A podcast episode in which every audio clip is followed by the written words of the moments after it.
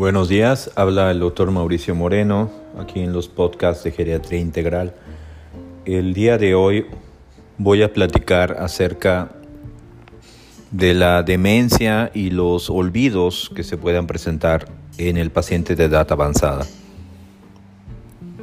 Para ello es importante conocer que existen cambios normales en la memoria del paciente de edad avanzada producto del envejecimiento. Estos principalmente incluyen cierta lentitud o retraso en lograr recordar algo que sucedió recientemente, siendo esto poco a poco más complicado, más difícil, pero logrando recordar el evento finalmente. E igualmente las tareas aprendidas por el paciente, eh, con esto me refiero a saber cocinar, saber eh, bordar, saber trabajar, labores este, aprendidas durante la, edad joven. Todo esto eh, generalmente se lleva a un sitio del cerebro en donde los olvidos en esta zona suele ser algo muy difícil que se dé de manera natural. Entonces lo que diferencia los olvidos benignos de un olvido ya sospechoso de un problema mayor como la demencia son fallas en estos dos aspectos. ¿no? Uno puede ser la parte de memoria, en donde la memoria inmediata se olvida completamente lo que ha sucedido recientemente y por otro lado, eh, es, las, eh, es el que respecta a las tareas aprendidas, en donde el paciente deja de poder hacer eficientemente alguna tarea que realizó durante muchos años de su vida, tales como cocinar, dar clases, algo que se aprendió durante, durante la vida. Eh, ejemplo de, se trata de pacientes que se dedican, por ejemplo, a, sumas, restas. Tenemos ejemplos de contadores brillantes, ¿no? que en algún momento de su vida empiezan a hacer er, errores contables y errores en el manejo de dinero. ¿no?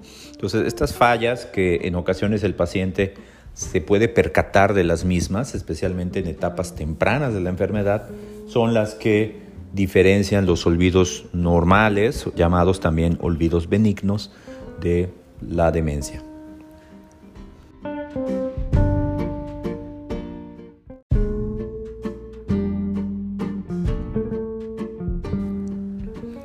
La demencia representa un estigma en la sociedad,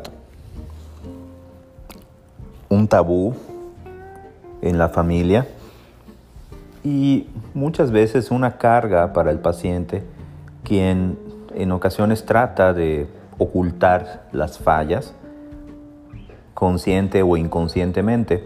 Esto depende mucho del nivel intelectual del paciente. Así tenemos pacientes con alta escolaridad y un alto desempeño intelectual que han llevado tareas mentales durante muchos años y que éstas logran que el paciente siga funcionando correctamente en sus tareas, en su día a día, a pesar de tener ya fallas sutiles en su memoria a corto plazo.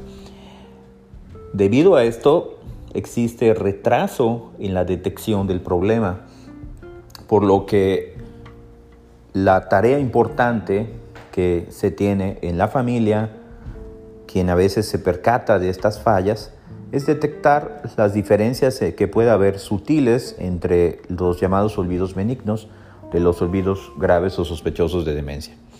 La valoración médica es importante puesto que con ciertas pruebas y también durante el diálogo habitual es posible detectar fallas sutiles que nos lleven a realizar diferentes pruebas especiales de psicología con expertos en, la materia con el objetivo de detectar las fallas específicas que están llevando a este problema.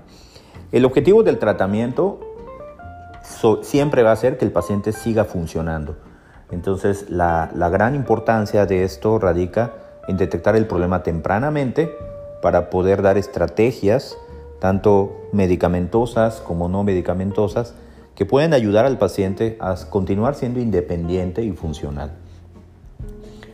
Desafortunadamente la etapa temprana, como les mencionaba, la etapa leve, es difícil de detectar y en ocasiones llega el paciente con etapas más avanzadas, moderadas, severas de la enfermedad, en donde se tiene que entrenar a la familia principalmente para el manejo de las fallas, el control y cuidados del paciente, teniendo que es muy importante en esta etapa más avanzada que la familia sepa que existe un problema, que no es una situación normal en el paciente y que las fallas que está teniendo no son por algo relacionado a la personalidad del paciente, ni tampoco fallas que se pueden tomar a la ligera. Aquí es importante que la familia no intente enseñarle al paciente cosas nuevas, corregirlo puesto que hay etapas de la enfermedad donde el paciente puede tomar esto como una agresión.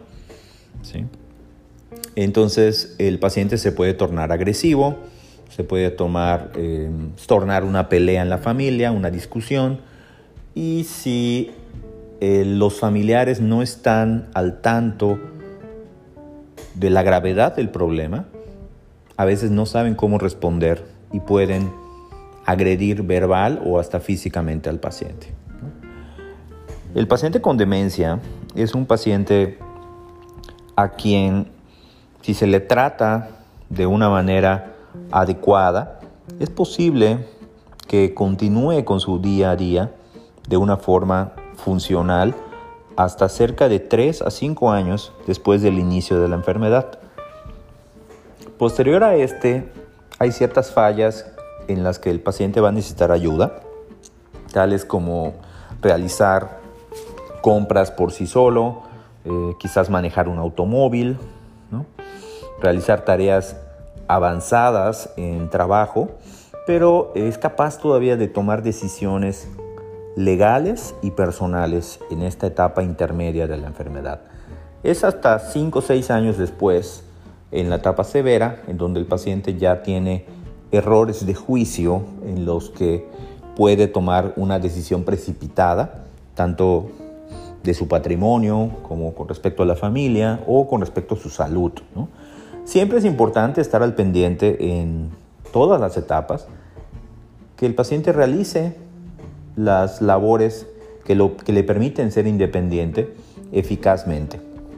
Para ello se sugiere supervisión con respecto a su autocuidado, al igual que labores de casa o fuera de esta, incluido la toma de medicamentos y asistencia a sus tareas o citas que tenga en su día a día. ¿no? Es muy importante esto, puesto que de esta manera la familia va a supervisar y a dar cuenta con el médico del avance de la enfermedad, puesto que en ocasiones el paciente al llegar al consultorio, debido al avance de la misma, logramos ver que no confiesa o no acepta tener un problema de memoria. Y esto es natural debido a que la memoria a corto plazo se pierde.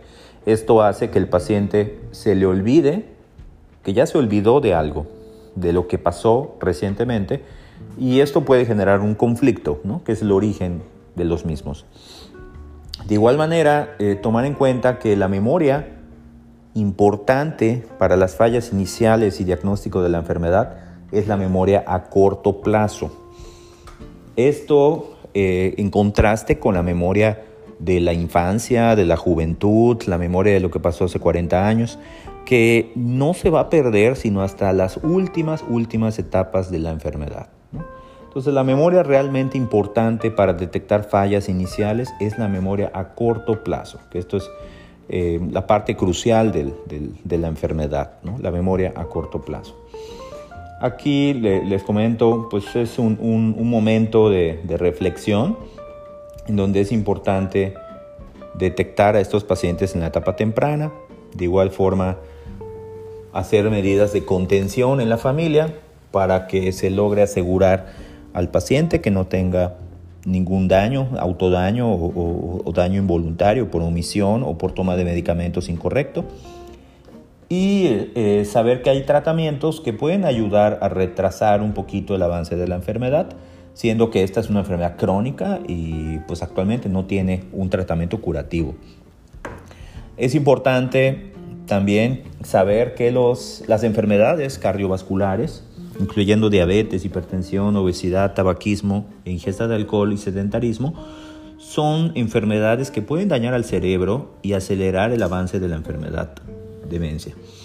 Entonces también ameritan un control estricto. Para todo ello se recomienda consultar con su médico y atender a las enfermedades en forma individual, al igual que detectar un problema temprano de memoria. La demencia es parte de esta vida, aunque no es una parte normal del envejecimiento. Es muy importante saber que hay muchísimos pacientes que pueden tener 90 o 100 años y que tienen una memoria perfecta y que son independientes al 100%. Por lo que la memoria y las fallas en la memoria no se pueden considerar una parte normal del envejecimiento.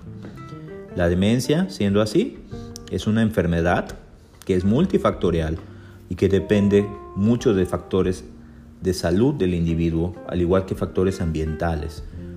Cómo creció, cómo envejeció, cómo envejece cada uno de nosotros, eso va a marcar nuestro futuro y la posibilidad que tengamos todos, todos nosotros de tener demencia en nuestra edad avanzada.